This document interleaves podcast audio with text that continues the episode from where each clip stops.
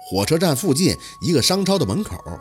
宝四到的时候已经下午五点多了，大老远的一看见韩林就奔了过去。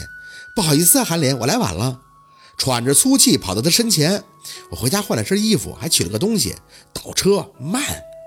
他笑得没什么脾气，还是穿着浅色格子衬衫 T 恤，跟宝四一样背着个书包，干干净净的，一看就是个大学生的样子。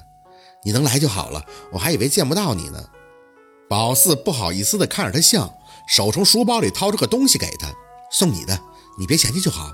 送我的？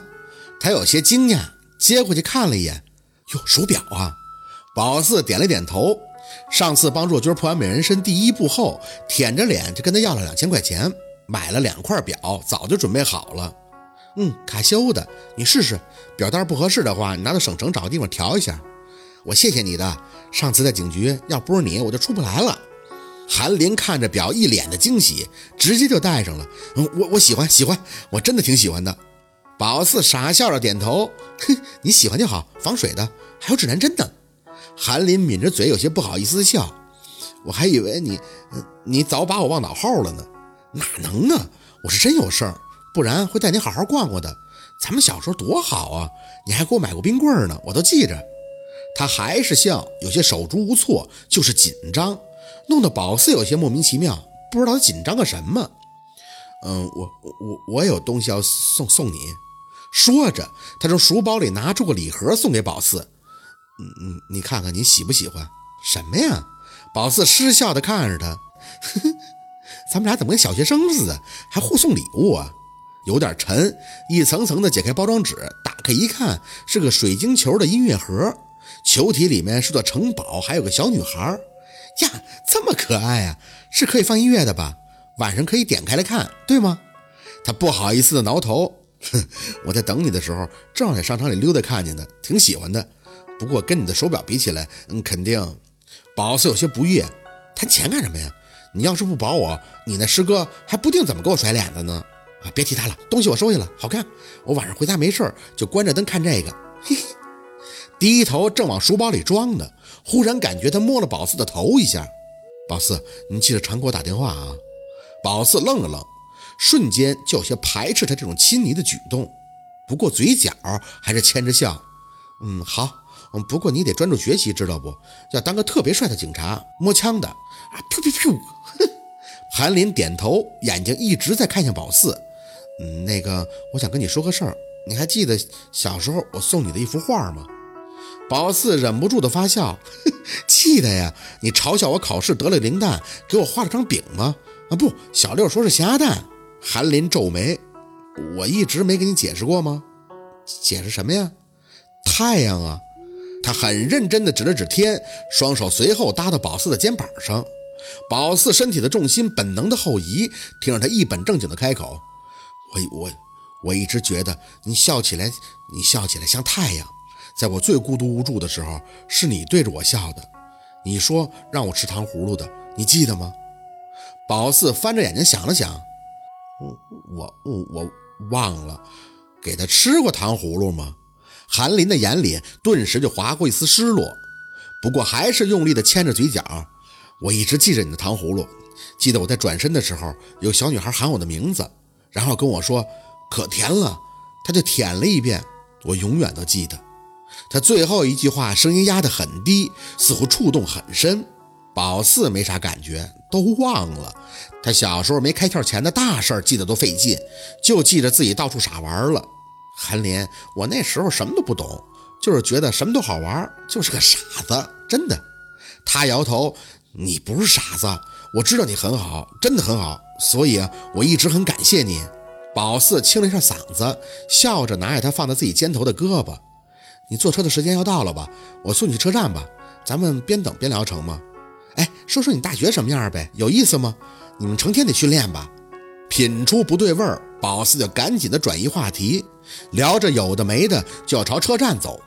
他没用宝四送他进车站，而是看了一眼时间，确实要不赶趟了，就自己小跑着过马路，回头还冲宝四挥手：“别忘了给我打电话啊！”哎，一一路顺风。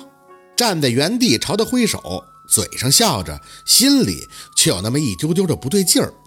韩林的有些举动让宝四太不舒服，算了，还是少联系吧，怪怪的。书包被人在后边一扯，宝四当时就意识到了小偷，警惕的回身想拉回书包，嘴丫子却在回头的那一刹那就咧了起来。咦，陆佩，这么巧啊，正好，正好我跟你一起回去。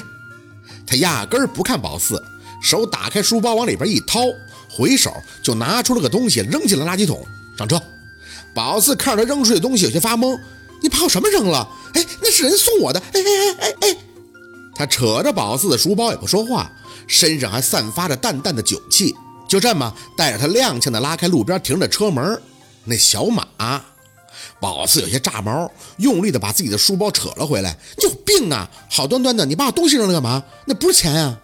陆佩冷着脸抬起自己的手，血还是那破玩意儿，你自己选。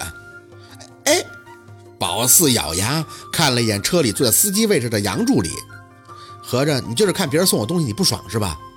陆佩的脸一侧，腮帮子紧紧的绷在一起。再问一遍，上不上车？成，你有种你！宝四怒气冲冲的坐进车里，啊，纯有病！一个音乐盒怎么着他了？杨助理一看陆佩坐到副驾驶，就捏着嗓子试探：“嗯，陆总不回家，确定复局是吗？”